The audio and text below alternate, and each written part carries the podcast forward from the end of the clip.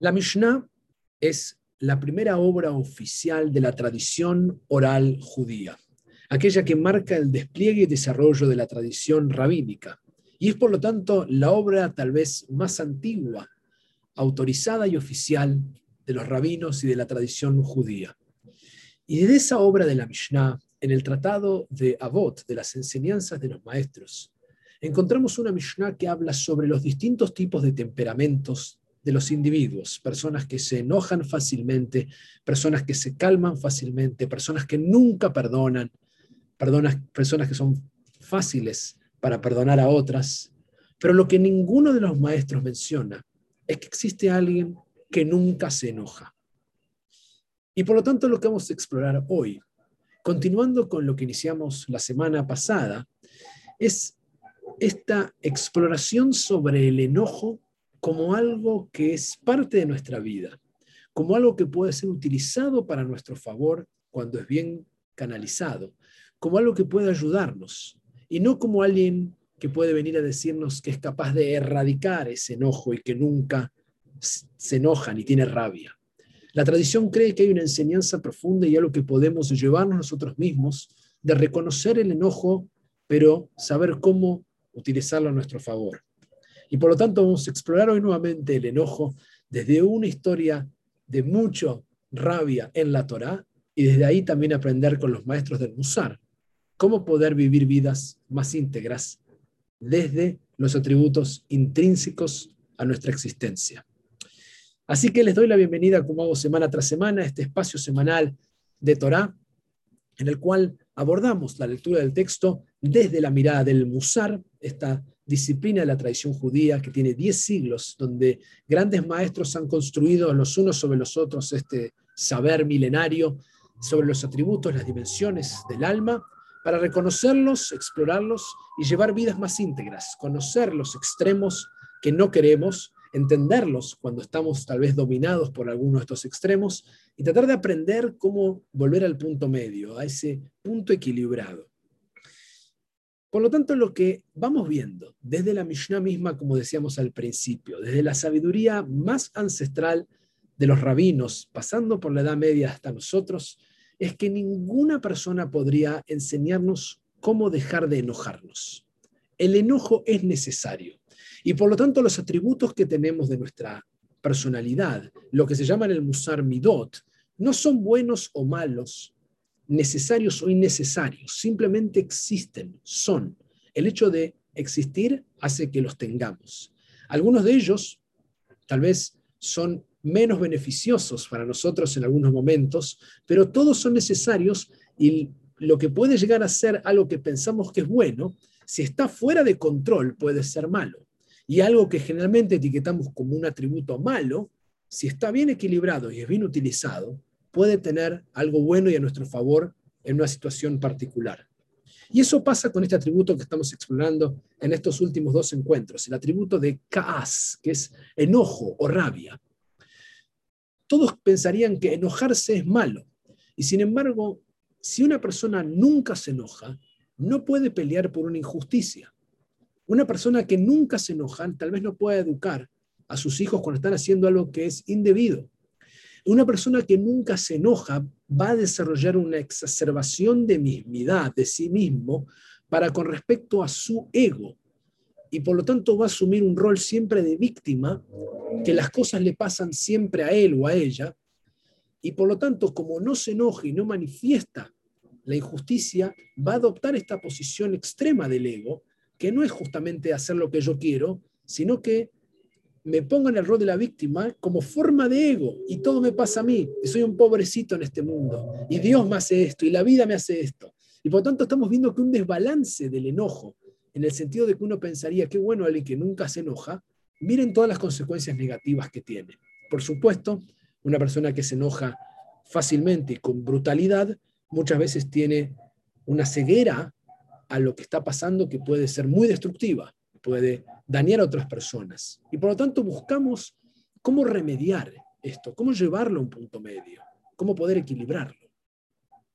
Y en el enojo, los maestros muchas veces mencionan el concepto de Erech Apaim, que es un atributo de la divinidad, que significa ser lento en ira. Tener calma, poder tener una capacidad de distender el aire, de respirar antes de actuar, como un atributo que poseemos imitando a Dios, puesto que los tres atributos de la divinidad son mencionados, entre ellos como lo que manifiesta Erech Apaim, este, esta calma, el ser lento en la ira, que Dios tiene esta condición. Habiendo dicho esto, nos encontramos en esta parashá, parashat Pinhas, que es el nombre de aquel que realiza un acto tremendo al comienzo de la parashá que asombra a nosotros como lectores, donde Erech Apaim, donde este atributo de la divinidad de ser calmo en ira, no parece ser el que nos guía. Estamos leyendo esta historia de Pinhas, quien frente a una idolatría del pueblo, que están realizando actos que Dios no los permite, que los considera fuera del pacto establecido de la Torá, fuera de la ley que hemos acordado, Pinjas decide tomar en su momento de enojo y de furia una lanza y atravesar a un israelita y una moabita que están teniendo relaciones sexuales y los mata a los dos en el momento, según describe la misma Torá. Y en ese momento leemos en la Torá, luego de este acto, que habló Adonai a Moshe diciendo, Pinjas, hijo de Eleazar, hijo de Aarón, el sacerdote, ha hecho retroceder mi ira de sobre los hijos de Israel, al celar él mi celo en el seno de ellos y no exterminaré a los hijos de Israel por mi celo. Por lo tanto, dile que he aquí yo le confiero a él, a Pinjas, mi pacto de paz, un Brit Shalom, un pacto de paz por lo que ha hecho. Y será para él y para su descendencia en pos de él pacto de sacerdocio perpetuo, a cambio de lo que ha celado por su Dios y expiado por los hijos de Israel. Es decir, que vemos esta acción y Dios que parecería ser lento en ira, aquí está celebrando a alguien que toma un impulso que no parecería tener una calma y asesina a dos personas y eso calma una plaga que está manifestada entre el pueblo debido a la idolatría y frena 24.000 muertes que han sucedido. Por lo tanto, nos encontramos frente a un episodio que desafía la idea de la lentitud en la ira y Dios que da este pacto de paz, este Brit Shalom, a Pinjas por lo que ha hecho. En una lectura diríamos esto es una rabia, un enojo fuera de lugar. Y vamos a ver que hay grandes maestros y grandes sabios que por supuesto han discutido esto. Así todo, la Torá y Dios son claros en de alguna manera manifestar la celebración de este acto de Pinjas. Y desde el museo vamos a tratar de tomar esta historia como una posibilidad para aprender algo. No necesariamente para irnos por la lectura literal del texto, como si estuviéramos leyendo una crónica de algo que sucedió, y enfurecernos con eso, sino tomar este texto como una oportunidad para hacer lo que van a hacer los maestros del Musar, que es tomarlo como un ejemplo de algo que quiere enseñarnos, algo que podemos ver sobre el enojo en nosotros mismos y qué es lo que se está representando y por qué Dios da un Brit Shalom, un pacto de paz, en recompensa de lo que ha hecho Pinjas y que Dios lo celebra como algo que ha calmado su propio enojo. El enojo de lo divino se calma con un acto extremo como el que leemos, donde claramente parecería que no está calmado, que no hay Erech Hapaim, que no hay este atributo en esta situación. Pero sí hay algo que vamos a descubrir, que es lo que los maestros de Musar van a proponernos para llevarnos de aquí una enseñanza. Y eso que vamos a descubrir emerge también en esta misma allá, en otra escena famosa, donde leemos que se realiza un nuevo censo en la Torá y especialmente se lo hace para los hombres, para distribuir la herencia en la descendencia de las tierras. Pero la Torah nos trae un caso de cuatro mujeres, de Mahla, Noah, Jokla, Milka y Tirza, eran cinco, no cuatro, las cinco hijas de Slofhad, que son cinco hermanas, cuyo padre ha muerto y por ser mujeres no tienen herencia. Y ellas van hacia Moshe diciendo que esto no es justo y van enojadas a reclamar que les corresponde una herencia y ellas no tienen ninguna responsabilidad, ya que su padre murió de no recibir herencia solo porque no hay hombres en su familia. Y lo que es increíble es que Moshe no sabe qué responder, lleva el caso a Dios y Dios mismo toma el caso y reformula la propia ley que había establecido antes y cambia esa misma ley en la Torá y les da a estas mujeres lo que están reclamando. Les da la herencia por ser mujeres en un caso donde solamente haya descendencia de mujeres y lo convierte en una ley perpetua en la Torá.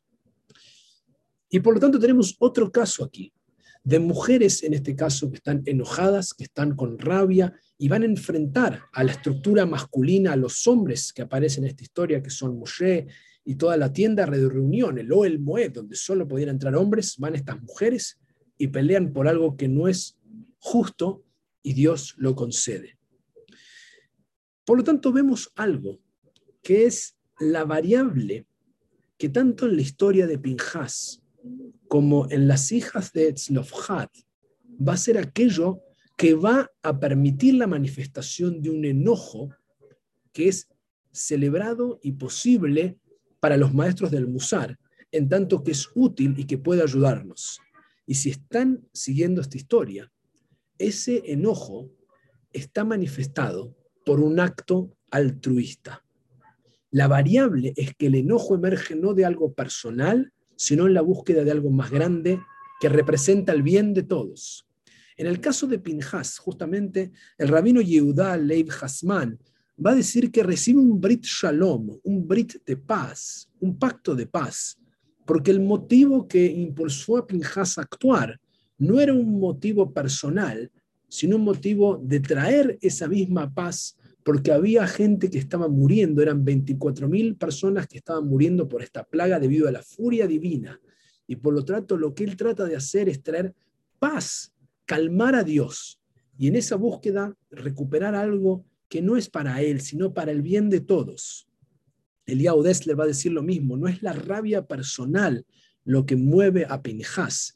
Más allá que no quiero dejar de mencionar que grandes pensadores también han criticado el actuar de Pinjas y han dicho que si él hubiese consultado, si hubiese existido una corte rabínica, hubiera sido sancionado por ese actuar impulsivo. Solamente estamos tomando esta historia como un caso de estudio, como un ejemplo para analizar qué podemos aprender de eso. Y es el hecho de que lo que lo conmueve a Pinjas en su accionar no es algo personal, no es venganza, sino es calmar la ira divina y frenar una plaga y recuperar y establecer el pacto con Dios, recuperar la ley. Sin la ley hay caos y por lo tanto, para restablecer esa ley, él decide actuar en nombre de algo altruista, algo más grande, y los maestros del Musar van a tomar esto como un ejemplo de aquella variable fundamental que no solo se agrega a Erech Apaim, a ese respirar y calmarse, sino a pensar en pos de qué estoy actuando con mi rabia o con mi enojo. Y por supuesto lo mismo pasa con las cinco hermanas, las hijas de Tzlofhad. Se quejan de la injusticia divina, considerando que la Torá y la ley debería ser justa para todos. No es por ellas.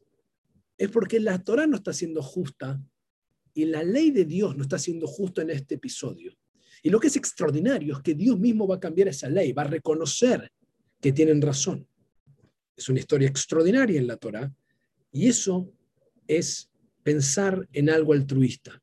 Es enojarte no por venganza, no para mí, sino porque la ley no es justa y la ley se cambia para todos en forma permanente. Por lo tanto, la paz se puede alcanzar, escribe Dessler, a través de un acto de enojo, siempre y cuando haya un imperativo altruista y no personal en lo que se está buscando. Y esta es la esencia de lo que exploramos en esta nueva allá, complementando lo que hablamos la semana pasada sobre el enojo y la rabia. Que si lo veíamos en la semana pasada, cuando alguien está lleno de uno mismo, el problema está ahí con la rabia, cuando uno está lleno del ego de uno, tanto en la victimización como en el extremo de lo que pide.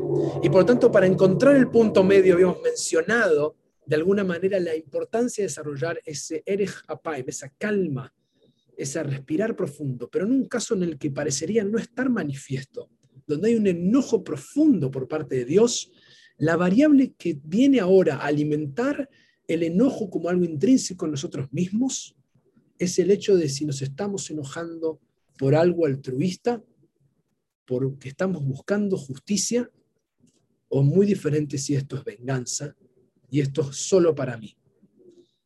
Esa es una variable que los maestros del Musar nos invitan a considerar para justamente entender el enojo en nosotros, en nuestra vida, y cómo utilizarlo, o cómo entender cuando se manifiesta como un estado emocional, como algo que puede realmente estar diciéndonos algo que realmente merece, que estemos algo enojados porque estamos buscando una causa justa. Por lo tanto, el ejercicio de la semana, como hacemos semana tras semana para llevarnos y reflexionar, lidia con este concepto, lidia con descubrir y discernir dentro de uno mismo si mi enojo, cuando me toma, está motivado por una injusticia o una venganza. Y esta distinción es fundamental porque la justicia no tiene goce. No tengo que sentir un placer cuando sucede algo que es justo. Tengo que sentir justicia. Y cada uno de ustedes tendrá que evaluar cómo se siente la justicia y cómo se siente la venganza. Porque podemos tener distintos estadios. Y si tenemos placer, tenemos gozo, estamos disfrutando de lo que pasa, en esa rabia hay venganza. Y eso no es justicia. La justicia no tiene goce, no tiene placer. Es un sentimiento de que lo que está pasando es justo. Como lo que piden las hijas de Tzlofhad, como el actuar de Pinjas incluso exacerbado, porque es justo que se recupere el pacto, que dejen de morir por plagas y que se vuelva a restablecer un orden que estaba pautado y acordado con Dios en este caso o con la ley donde estamos. La justicia es justicia. Y la Torah misma va a decir, tzedek, tzedek, tirdov, justicia justa perseguirás, donde no tiene ese sabor y ese goce. Y por tanto la invitación es a discernir en nosotros mismos este estado, a darnos cuenta justamente cuando un enojo es constructivo, cuando buscamos causas justas, cuando el enojo nos lleva a un estado de humildad, porque la justicia manifiesta humildad, la venganza no lo hace, genera ego, genera el placer y el goce de haber ganado. Y buscar desde ese lugar, incluso con el enojo, la pureza y el amor por la humanidad, por las causas justas, por algo mejor para todos y no para mí.